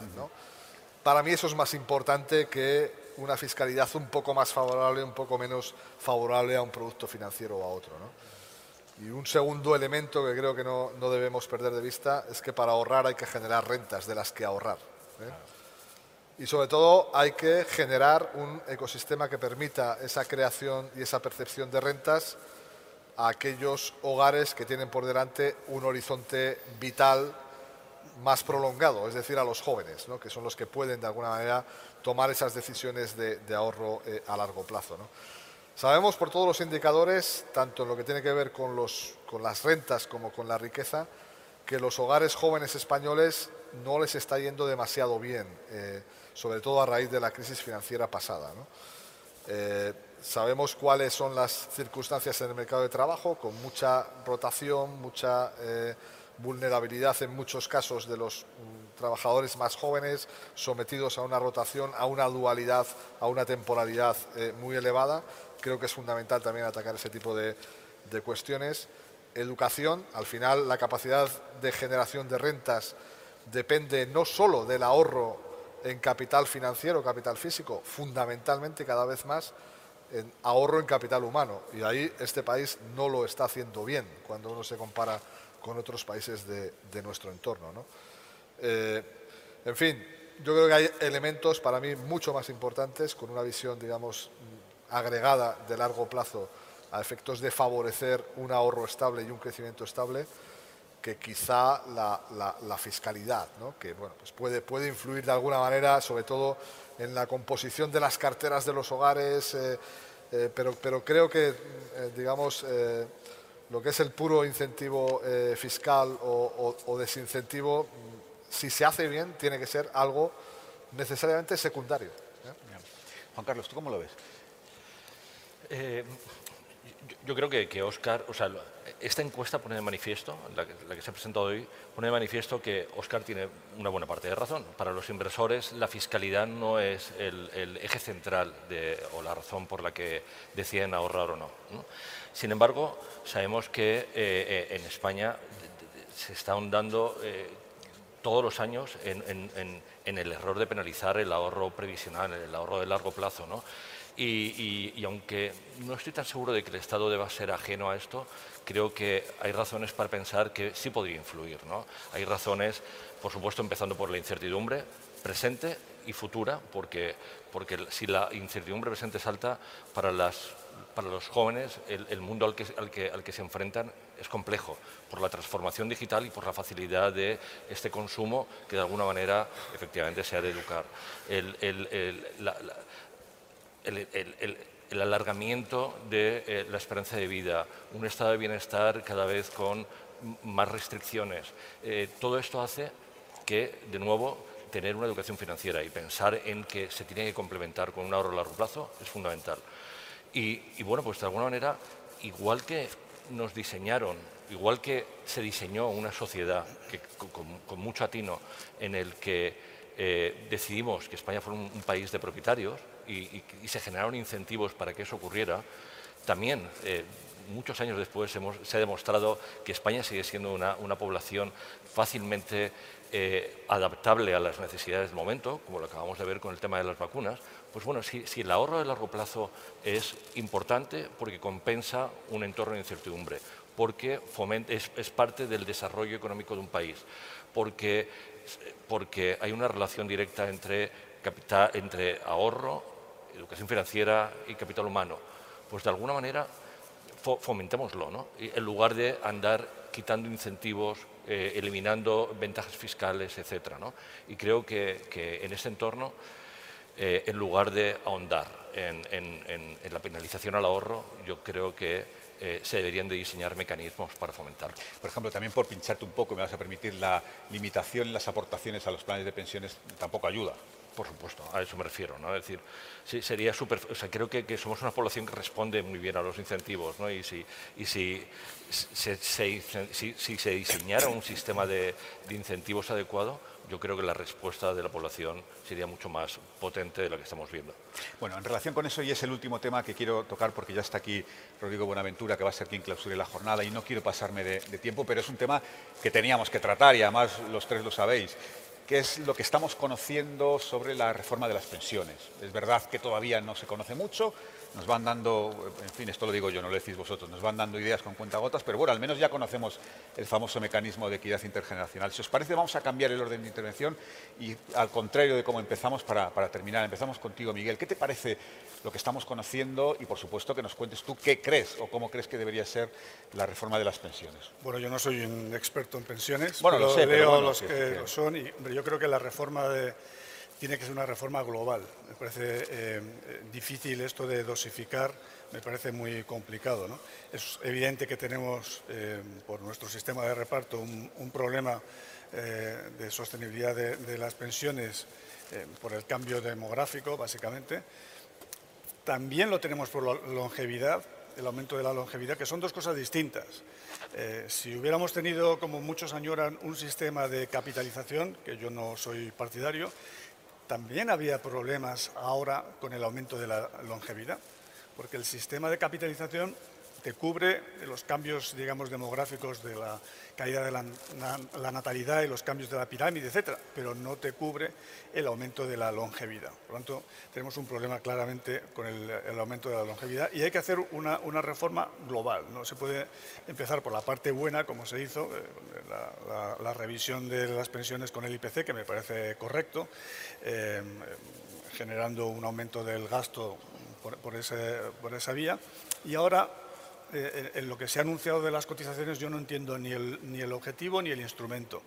No entiendo el objetivo porque, claro, yo formé parte de un gobierno que eh, incluso en la crisis aumentó la aportación a la llamada hucha de las pensiones, que ahora el propio Zapatero dice en buen momento os hice caso de que no se podía tocar la hucha de las pensiones cuando luego vino el gobierno del PP y lo vació y pagó las pensiones con la hucha. Entonces, para qué exactamente queremos volver a hacer una hucha de las pensiones sin blindarla eh, a futuro, de que no venga otro gobierno, de saber cuándo, en 10 años, y se la gaste. Eh, eh, no entiendo, por tanto, el objetivo de la hucha de las pensiones a estas alturas, a estas alturas del siglo, no lo acabo de entender.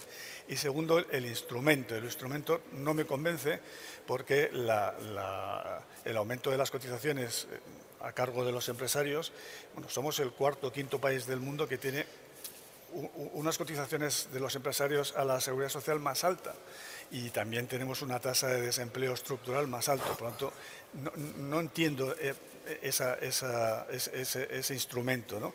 Eh, el, hacer esa, hucha a, base, digamos, de aumentar las, las cotizaciones. No creo, además, que vaya a recaudar eh, mucho, no, sé si recaudará más de un, punto del PIB cuando tenemos un déficit de tres puntos del PIB, un déficit, digamos, estructural en el sistema. Eh, no acabo de entender ni, la, ni, el, objetivo ni los instrumentos, pero sí que quería comentar el, tema, porque ya sé que es poco popular seguramente en esta sala.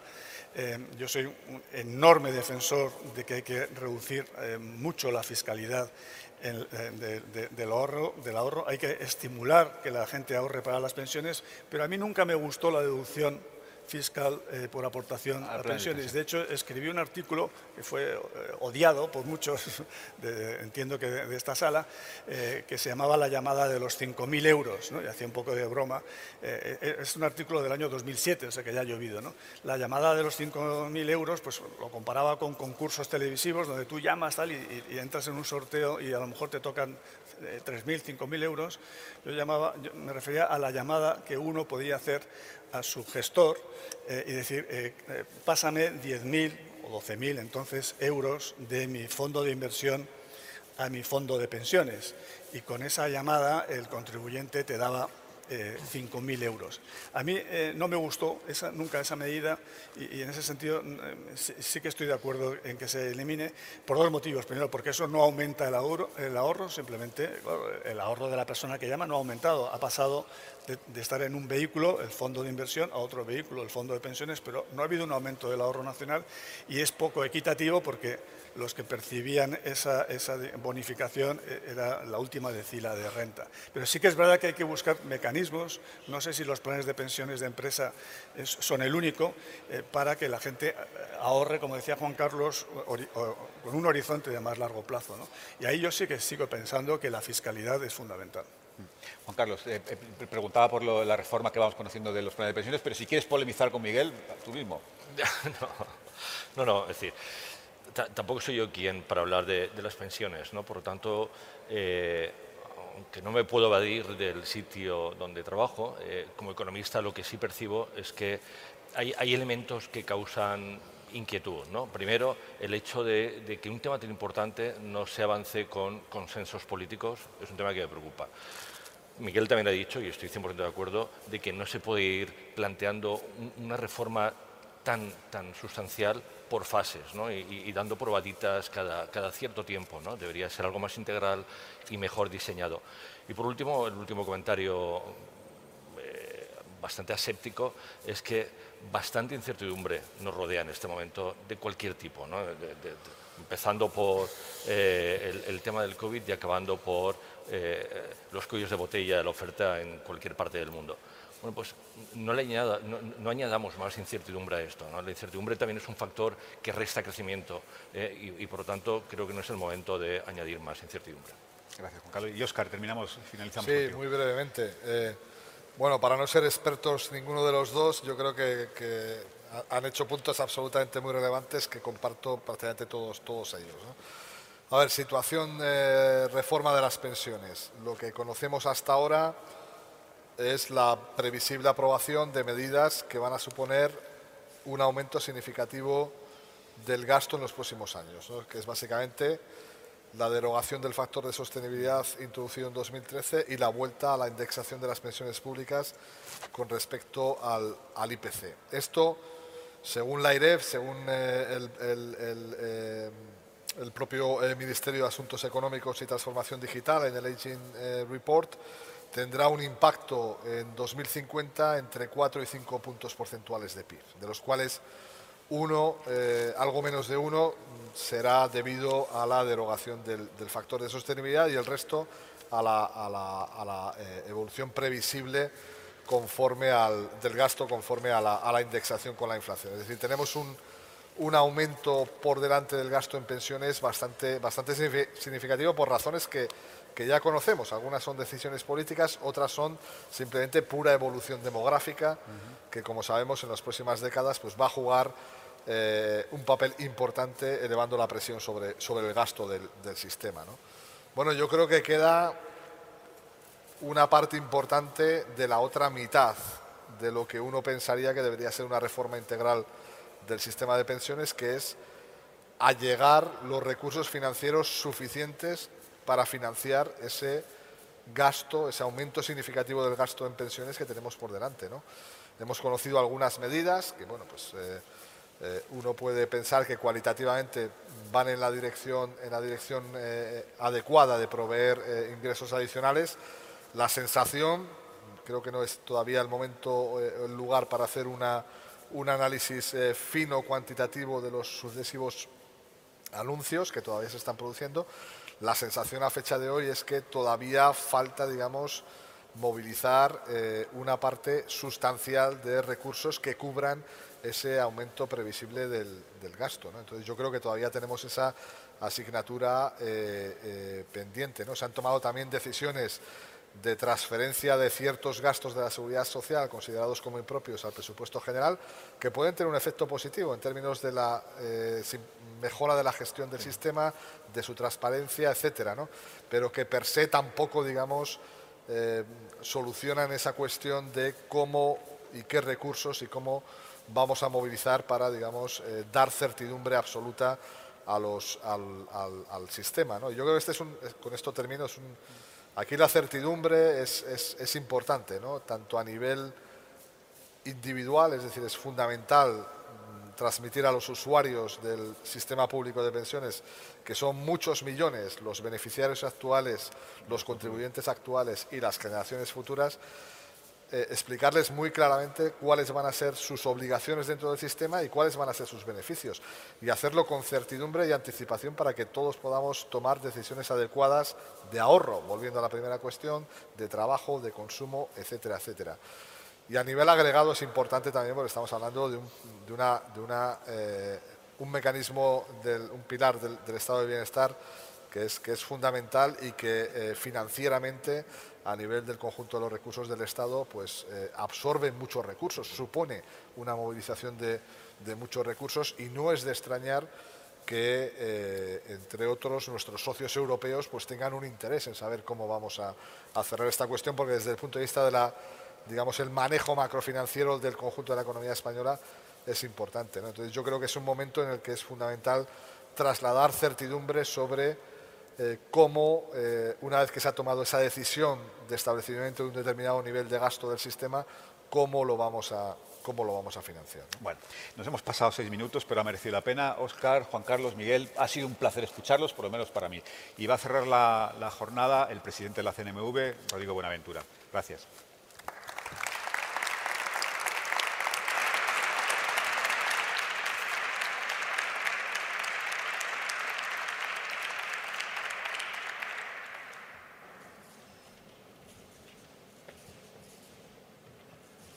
En último lugar, al cierre del encuentro, escuchamos a Rodrigo Buenaventura, presidente de la Comisión Nacional del Mercado de Valores. Press por la invitación a clausurar este evento de presentación del tercer informe del Observatorio de la Inversión en España. Para la CNMV es eh, motivo de satisfacción participar en este tipo de iniciativas, eh, en la medida en que suponen un diagnóstico del estado y características del ahorro y de la inversión en nuestro país y también es una satisfacción hacerlo aquí en el parque de la, de la Bolsa, aunque compruebo que la acústica no ha mejorado con el tiempo en este salón, en este precioso salón. Es bien sabido que la CNMV tiene como uno de sus objetivos principales mejorar los conocimientos sobre el ahorro y la inversión de la sociedad española a través de la potenciación de la educación financiera. Lo mencionaba hace un momento Óscar Arce. Iniciativas como la que hoy se han presentado nos permiten ofrecer un diagnóstico de la situación, lo cual es más importante si cabe en momentos como los actuales donde nos enfrentamos a retos casi históricos.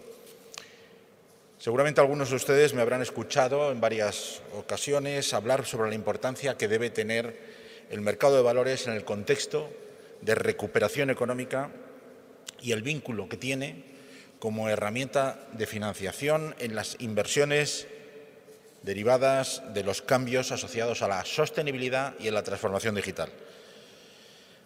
Lo que hace unos años eran tendencias incipientes, hoy son realidades que están modificando no solo los modelos económicos y la sociedad en su conjunto, sino, por supuesto, también los hábitos de los inversores.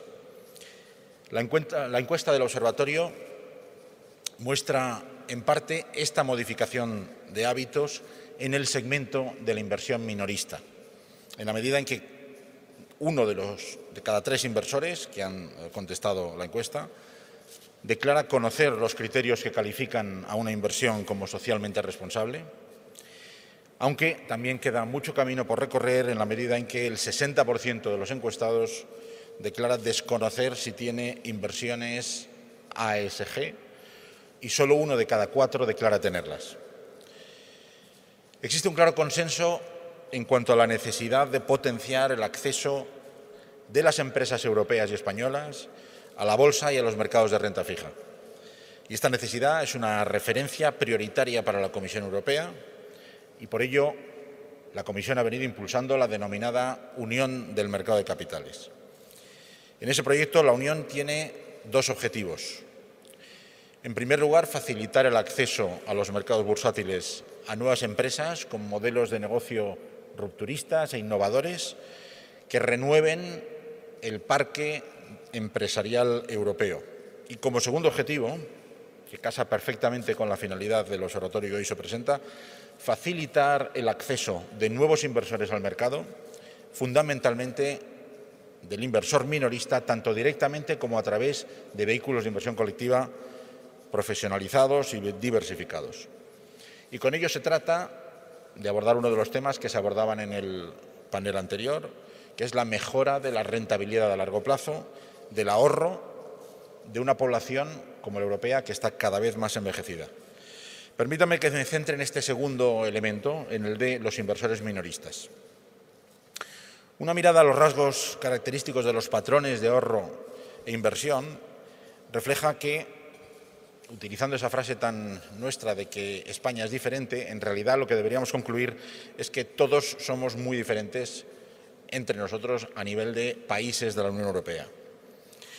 Según el observatorio, el ahorrador español centra mayoritariamente sus inversiones en activos financieros en diferentes eh, clases, unos 57 euros de cada 100, y el resto, sobre todo, en bienes inmuebles. Bien, entre los primeros, entre los activos financieros, la distribución del patrimonio se centra principalmente en planes de pensiones y fondos de inversión, acciones y otros activos y valores, mientras que los depósitos, los seguros y la deuda pública destacan como inversiones menos relevantes. En esta distribución del patrimonio destacan a su vez dos elementos cuyo origen se sitúa en un punto común, que está impulsado por el escenario de tipos de interés reducidos o negativos en el que vivimos actualmente. Por un lado, la disminución significativa del peso de los depósitos bancarios, que se ha observado, y por otro lado, la aparición de inversiones en criptomonedas, fundamentalmente en el segmento de inversores más jóvenes y con mayores niveles de renta. Estos datos confirman que la distribución del, ahorro español, de los españoles, frente a la de otros países europeos, ha sido tradicionalmente muy distinta. Si tomamos los datos del Banco Central Europeo, el inversor minorista español ha tenido un peso de la renta variable en su cartera de inversión sistemáticamente superior a la media del área euro, al menos en cinco puntos porcentuales. En algunos países, en España ese ratio es del 25%, en algunos países europeos como Holanda o Alemania ese ratio no alcanza ni siquiera el 12 o el 13%. En el caso de la inversión colectiva, a través de fondos de inversión, las diferencias son algo menos acusadas. Estamos hablando de una media en la zona euro que ronda el 10-12% frente a unos eh, porcentajes más cercanos al 15% en el caso español. Pero, por ejemplo, las diferencias son muy notables en el papel de los seguros y los fondos de pensiones, que suponen más del 30% en media de las carteras de inversión de los demás países europeos, estoy hablando siempre de inversores minoristas, frente a apenas un 15% en el caso español, lo cual, de nuevo, tiene mucho que ver con lo que se estaba hablando en el panel anterior sobre las pensiones. Hay algunos países como Holanda donde este ratio supera el 60% de las carteras minoristas. La necesidad de incorporar un mayor peso del inversor minorista, del inversor retail en los mercados de valores, es un hecho en el que se ha puesto el foco en el seno de la Unión Europea y en ese sentido la Comisión Europea anunciado su intención de publicar una estrategia específica para la inversión minorista no más allá de la primera mitad de 2022. Y para ello ha solicitado el asesoramiento de la Autoridad Europea de Valores y Mercados, la ESMA, en el desarrollo de esa estrategia, así como en ajustes que haya que hacer al marco legislativo enfocadas en tres áreas concretas. Por un lado, lo que toca a la información a proveer al inversor, de modo que se asegure que el inversor minorista puede tomar decisiones suficientemente informadas, evitando la sobrecarga de información, evitando la complejidad innecesaria, pero al mismo tiempo buscando un cierto nivel mínimo de protección del inversor. En segundo lugar, en lo que respecta a la información digital, por canales digitales, con el objeto de analizar cómo la información y las comunicaciones pueden funcionar en un mundo en el que empezamos a tener usuarios que solo utilizan canales digitales para relacionarse con su intermediario. Surgen preguntas como si debería permitirse que en lugar de entregar al cliente un legajo de cientos de páginas con información del producto, se le muestre en su lugar un vídeo explicativo del producto. O si un cuestionario en el móvil, gestionado de forma automática por una máquina, no por un humano, puede sustituir ciertos tests sobre conocimientos o experiencia del cliente a la hora de invertir en un determinado producto. O, por ejemplo, cómo nos debemos asegurar de que la información de la que dispone el inversor es la justa, ni demasiado poca, ni demasiado prolija, pensando en un uso masivo de dispositivos digitales y especialmente portátiles. Todos estos temas inciden en la información y en la protección del inversor y por eso es tan importante que demos, digamos, con la tecla adecuada.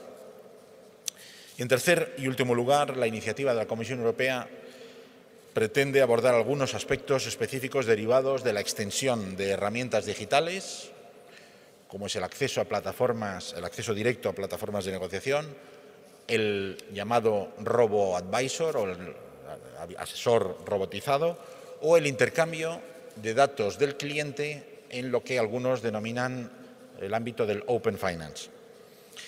Bien, dada la importancia y la complejidad de estos temas, ESMA ha lanzado a principios de octubre una consulta pública y el próximo lunes precisamente tendremos una audiencia pública sobre esta materia que tendré la, ocasión de presidir. Y por tanto es ahora el momento preciso para que las voces de quienes tengan algo que aportar en este debate se hagan escuchar en el ámbito en el que eh, deben hacerse escuchar, que es obviamente a escala europea. Una mayor incorporación del inversor minorista a los mercados de valores es imprescindible por las cuestiones que he comentado al inicio de mi intervención, pero también supone afrontar retos nuevos desde el punto de vista no solo de la supervisión, sino también desde el ecosistema financiero en su conjunto. La digitalización y el desarrollo de las redes sociales es un hecho cotidiano y permite, obviamente, un intercambio de opiniones, de formación, permite que los inversores estén más conectados, más informados y contribuye a una comunidad financiera más compacta y más capacitada. Pero también supone riesgos. Y en finanzas los riesgos asociados al uso creciente de las redes sociales son los mismos que en el resto de la sociedad. Tenemos, conocen ustedes, haters, trolls, críticas gratuitas a los emisores, a los intermediarios, incluso a los supervisores, que también nos llevamos lo nuestro. También hay influencers financieros que además de las ventajas que aportan, que he señalado antes, también introducen riesgos. Por ejemplo, encontramos ocasionalmente consejos de inversión disparatados, hechos por usuarios no profesionales y que esconden o bien conflictos de interés obvios o directamente contienen elementos contrarios a la legalidad. Soy consciente de que los supervisores de valores no somos el colectivo más moderno ni el que mejor llegada tiene entre ciertas capas, especialmente las más jóvenes de la población, y por eso tenemos que hacer un esfuerzo, lo estamos haciendo, para que se conozca nuestro papel y para que se difundan los mensajes que producimos, o bien alertando de inversiones eh, dudosas o haciendo recomendaciones en el ámbito de evitar incumplir la normativa aplicable en ciertos mercados. Hace poco, por ejemplo, hemos difundido infografías orientadas que utilizan un tono menos formal del que es habitual en nosotros para alertar a la población sobre los peligros de hacer recomendaciones de inversión en foros de Internet o en redes sociales sin respetar las reglas que aplican a las recomendaciones de inversión, incluso aunque no estén emitidas por profesionales, o a los peligros de seguir esas recomendaciones a pies juntillas y verse involucrados en episodios donde o bien se pierde mucho dinero o bien se entra en conductas directamente contrarias a la normativa. El otro gran tema del momento, lógicamente, eh, en materia de inversión minorista es la inversión en criptodivisas. En la encuesta realizada por el observatorio podemos ver cómo las criptodivisas aparecen ya entre las preferencias de algunos tipos de inversores, todavía con porcentajes pequeños, pero concentradas en ciertos tramos de edad, por ejemplo, entre 35 y 54 años, y en ciertos tramos de renta. Bien, a los supervisores nos preocupa especialmente la ausencia de regulación en el ámbito de las criptomonedas, de regulación sustantiva me refiero. Por ejemplo, que evite que alguien manipule la cotización de uno o de varias de los cientos de criptodivisas que existen, bien sea por medio de transacciones o bien sea por medio de difusión de información falsa. Esto es algo que es perfectamente posible hoy en día. O el riesgo de pérdida o robo de claves cuando éstas son custodiadas por terceros. Y de igual forma, nos preocupa la información sobre los riesgos asociados a las criptomonedas, a la inversión en criptomonedas. Esa información sobre riesgos aparece muchas veces difuminada o es casi inexistente y está perdida entre mensajes que hablan de enriquecimiento rápido, de forma que recuerda mucho a otros episodios históricos sin ir más lejos, a la fiebre del oro en California a mediados del siglo XIX, donde había también mineros, aunque de otro tipo. Por todo esto es importante que se avance en la regulación europea denominada MICA, el Reglamento sobre Criptoactivos, y a escala española estamos concluyendo en la CNMV la circular, la nueva circular sobre publicidad de criptodivisas cuando se ofrecen, o de criptoactivos, cuando se ofrecen como objeto de inversión, que está ahora mismo en la fase final, que es la consulta con el Consejo de Estado.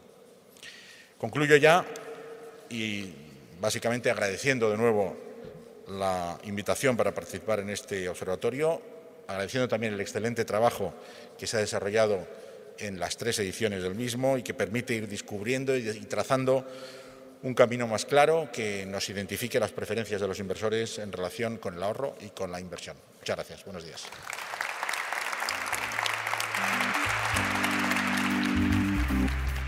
Despedimos esta entrega de los desayunos informativos de Europa Press invitando a todos nuestros oyentes a descubrir el resto de episodios de este podcast, así como los de los distintos programas de nuestra red a través de europapress.es barra podcast.